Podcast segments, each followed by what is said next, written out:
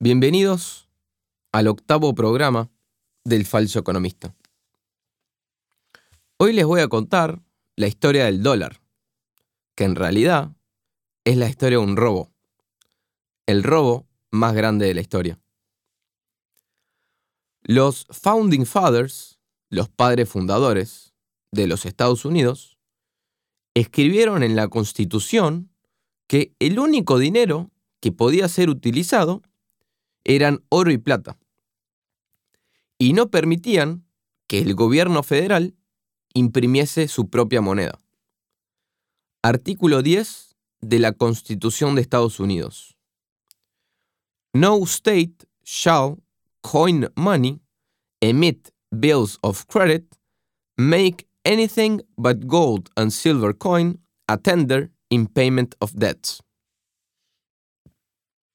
En español, ningún Estado debe acuñar dinero, emitir títulos de crédito o aceptar otra cosa que no sea monedas de oro y plata en el pago de deudas. Esto se debe a que ellos estaban escapando del Banco de Inglaterra. Entonces sabían muy bien lo que un banco central le puede hacer a una sociedad.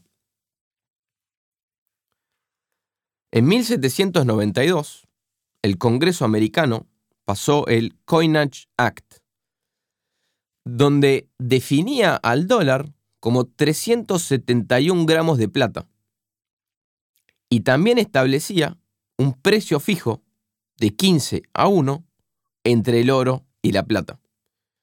Necesitabas 15 onzas de plata para comprar una onza de oro. Por lo que el dólar es simplemente una medida, una cantidad de oro o plata.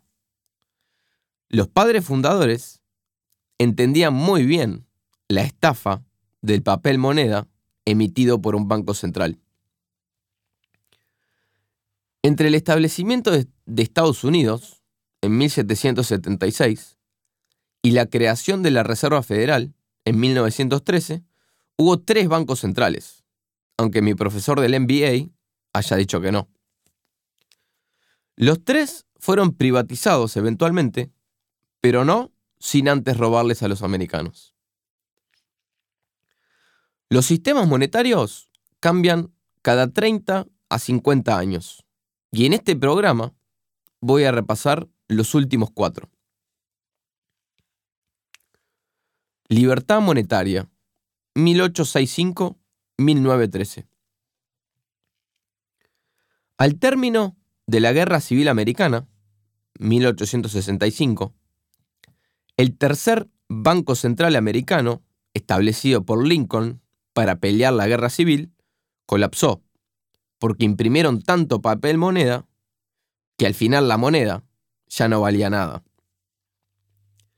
A partir de ahí, hasta el 1913, el dinero que se utilizaba era exclusivamente oro y plata. La gente guardaba el oro y la plata en los bancos. Esos bancos emitían recibos, a lo que hoy llamamos billetes, y la gente intercambiaba esos billetes para comprar bienes y servicios. El intercambio de billetes es más conveniente al intercambio de monedas o barras. Pero el dinero no era el billete. El dinero era el oro o la plata que estaba guardada en el banco. Estos billetes no eran nada más que recibos con los cuales podías ir al banco e intercambiarlos por el oro y la plata físico en forma de monedas o de barras. Cada billete en circulación estaba 100% respaldado por oro o plata físico dentro de algún banco. No coincidentalmente, este fue el periodo más próspero de la historia americana. Yo lo llamo este periodo libertad monetaria, porque cada uno podía imprimir su propio dinero o acuñar sus propias monedas, y el mercado decidía qué dinero aceptaba y qué dinero no aceptaba. Si un banquero emitía recibos por oro o plata que no tenía, eventualmente el mercado se enteraba y ese banquero quebraba.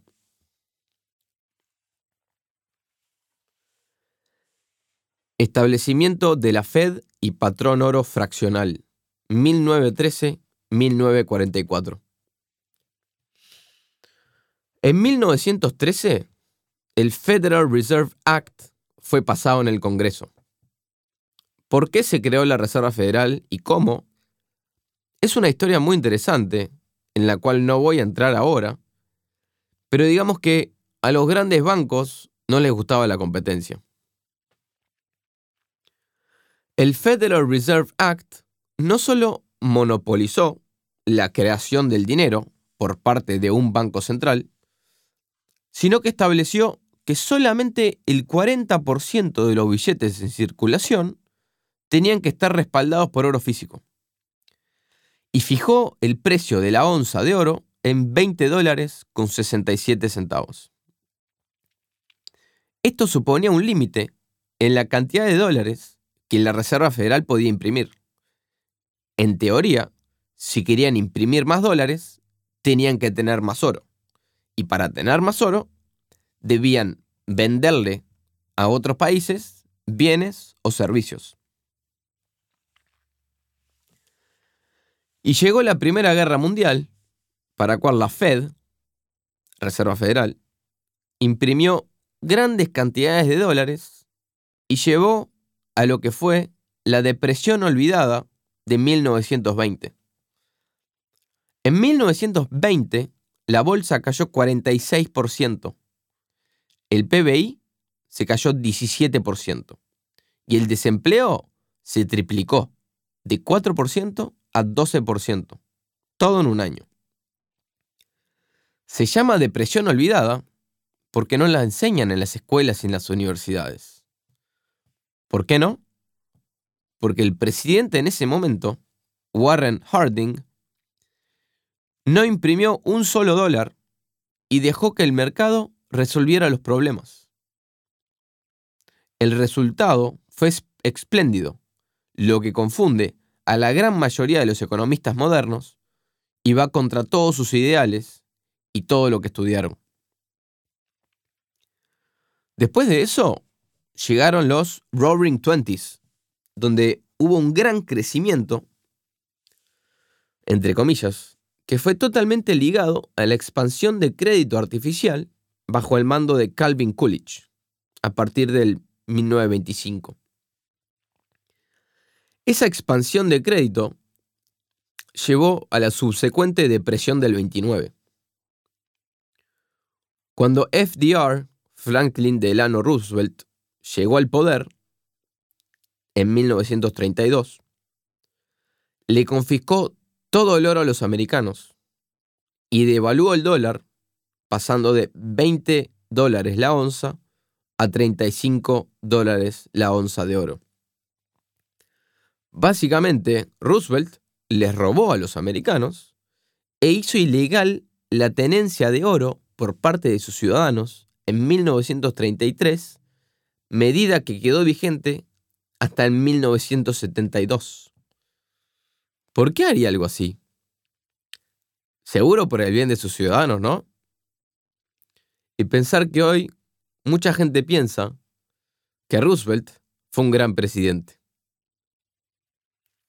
Durante este periodo, todos los países del mundo todavía tenían sus reservas en oro físico.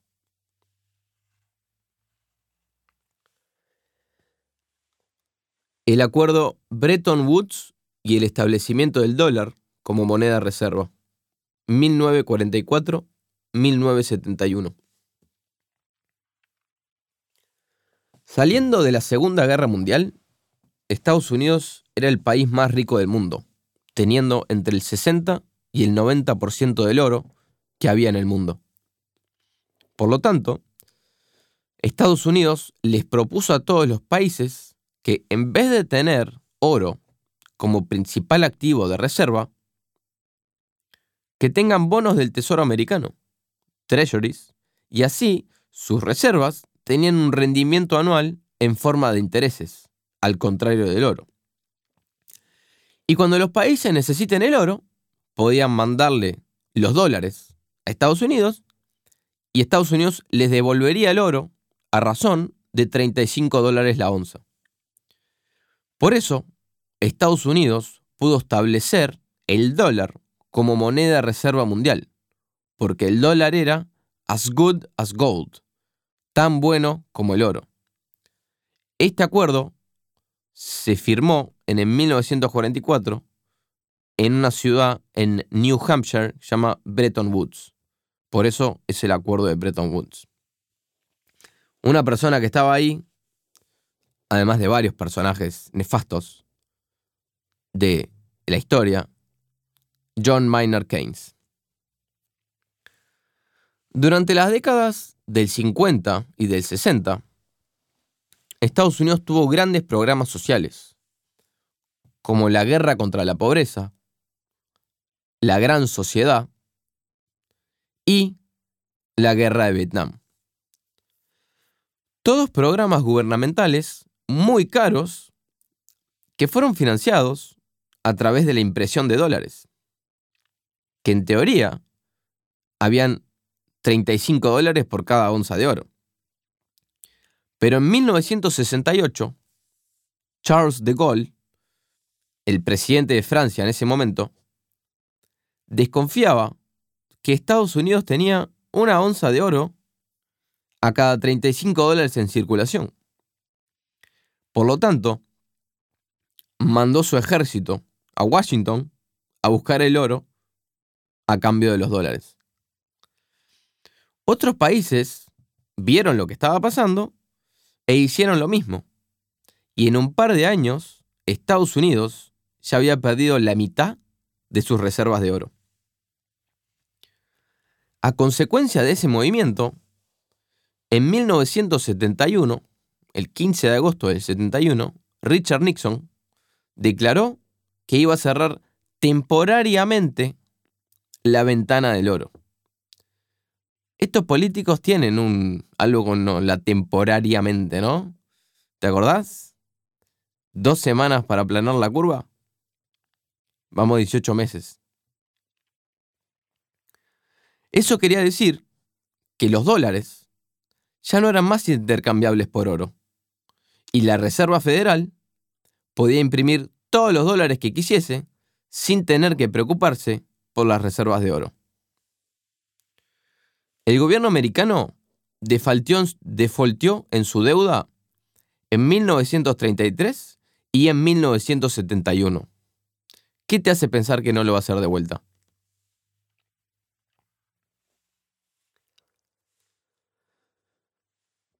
Patrón dólar, 1971 hasta hoy. Desde el 1971 hasta el 1980 el oro fue de 35 dólares la onza a 800 dólares la onza. ¿Por qué? Porque los inversores estaban perdiendo fe en el dólar como moneda reserva. Y en realidad, la cantidad, la nueva cantidad de dólares, se adaptó a la cantidad de oro. Porque como el precio estaba fijado en 35, no había un libre mercado. Entonces, cuando liberaron el precio, se fue de 35 a 800. O sea, el dólar se devaluó de, 35 a 800 por una onza de oro. Intereses reales negativos, que son interés real negativo es la tasa de interés menos la tasa de inflación, te da un número negativo, son ideales para el oro. Y así estaba el ambiente en los años 70. Si cuando pones tu dinero en un bono del gobierno americano tenés un retorno negativo, porque la inflación es mayor que la tasa, los inversores se van al oro, que es una reserva de valor y una protección contra la inflación de la moneda. El dólar pudo haber colapsado en esa misma década, si no fuese por Henry Kissinger y su petrodólar. Ellos temían que al cerrar la ventana del oro, el dólar iba a perder su estatus de moneda de reserva y para salvar al dólar, Estados Unidos le ofreció protección militar a Arabia Saudita con la condición de que todo el petróleo que fuese vendido y comprado tenía que ser en dólares. Pero esto ustedes ya lo saben. En 1980, Paul Volcker llegó a la Fed. Inflación de dos dígitos, dólar débil y alto desempleo era el panorama en ese momento. Por lo tanto, ¿qué hizo? Subió los intereses hasta 20%. El bono del gobierno americano de 10 años, que hoy te paga 1.3, 1.4% al año, en el 1980 te pagaba 20%. Lo que le devolvió la confianza en el dólar y reforzó su estatus como moneda de reserva. Si sos un inversor y el bono del Tesoro americano te devuelve 20% al año, no hay mucho lo que pensar. Pones la plata ahí. Por eso, el precio del oro bajó de 800 en el año 80 a 250 en el año 2000. ¿Vos pensás que hoy Jerome Powell puede hacer lo mismo que Volcker y subir los intereses a 5%, a 10%? ¿Qué pensás que pasaría con todos los trillones de dólares de deuda que existen hoy en día? Volcker tenía una proporción deuda a PBI de un 30%. ¿Sabes cuál tiene Powell? 130, 140%. Quiero ver si sube los intereses. En 1995, Alan Greenspan, el que sucedió a Volcker en la Fed, empezó lo que se llamó el Big Pump, que es la baja considerable de intereses para, en teoría, estimular el consumo. Eso es lo que te enseñan en la universidad. Que fue lo que causó la burbuja.com en el año 2000. Una vez que eso explotó, Greenspan de nuevo bajó los intereses para inflar la burbuja en el sector inmobiliario.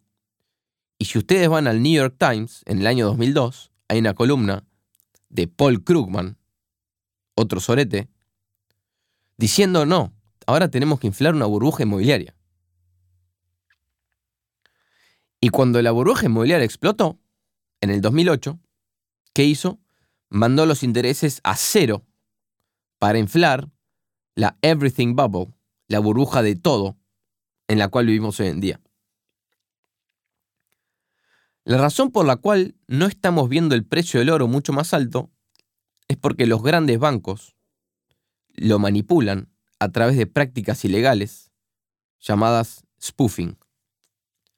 Los bancos y el gobierno quieren suprimir el precio del oro y la plata, porque son ellos los que se benefician de este sistema de papel moneda. Un precio del oro y la plata que sube significa una pérdida de confianza en el dólar, y ellos no pueden dejar que pase eso. El próximo episodio voy a hablar de la manipulación del precio del oro y de la plata. El oro tuvo un pico en el 2011 de 1.920 dólares la onza y después empezó a bajar.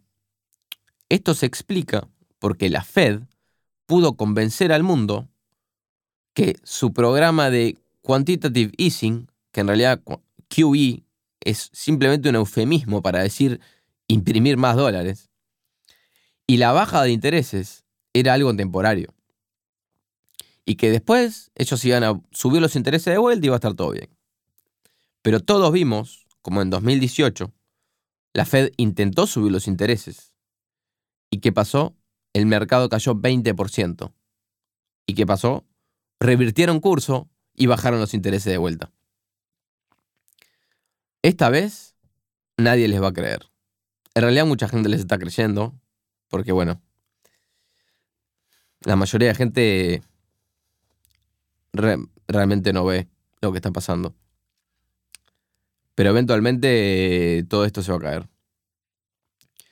Desde el 1971, el dólar perdió el 99% de su valor frente al oro. Y en los últimos años, es perdón, en los últimos 20 años, perdió el 85%. El siglo XX es la historia de la devaluación del dólar lentamente sacándole el oro que tenía por detrás. Porque sin el oro por detrás, los políticos pueden imprimir todo lo que quieran y robarte sin límites. Todas las monedas fiduciarias, es decir, sin oro por detrás, eventualmente vuelven a su valor intrínseco, que es cero. ¿Es el dólar diferente del peso argentino? ¿O del bolívar venezolano? Era diferente porque tenía oro por detrás. Pero ya no más. El tema no es que el oro sube de precio, sino es que las monedas emitidas por los gobiernos simplemente pierden su valor. Por lo tanto, necesitas más unidades de esa moneda para comprar la misma onza de oro. Cuando George Bush entró a la Casa Blanca en el año 2000, la deuda era de 5 trillones y cuando se fue, en el 2008, era de 10. Obama entró con 10 y se fue con 20. Trump entró con 20 y ahora Biden ya la tiene en casi 29. ¿Cómo te pensás que van a financiar todo ese gasto? ¿O vos pensás que la tendencia va a cambiar? Yo te recomiendo ir a un website que se llama usdebtclock.org y mirarlo por uno mismo. Todos los grandes bancos centrales fueron compradores netos de oro todos los años desde el 2008. Ellos saben lo que está pasando y están apostando en contra de sus monedas. Varias leyendas del mercado, como Ray Dalio, Stanley Druckenmiller y Tudor Jones, ya se manifestaron diciendo que compraban oro. Mi pregunta para vos es la siguiente. ¿Vos pensás que Estados Unidos va a defoltear en su deuda? ¿O pensás que va a imprimir infinitos dólares hasta que el dólar no valga absolutamente nada? Y por lo tanto, su deuda tampoco. La historia nos enseña que los grandes imperios siempre imprimieron papel moneda hasta que su moneda no valga nada. Muchísimas gracias por su atención. Nos vemos la próxima.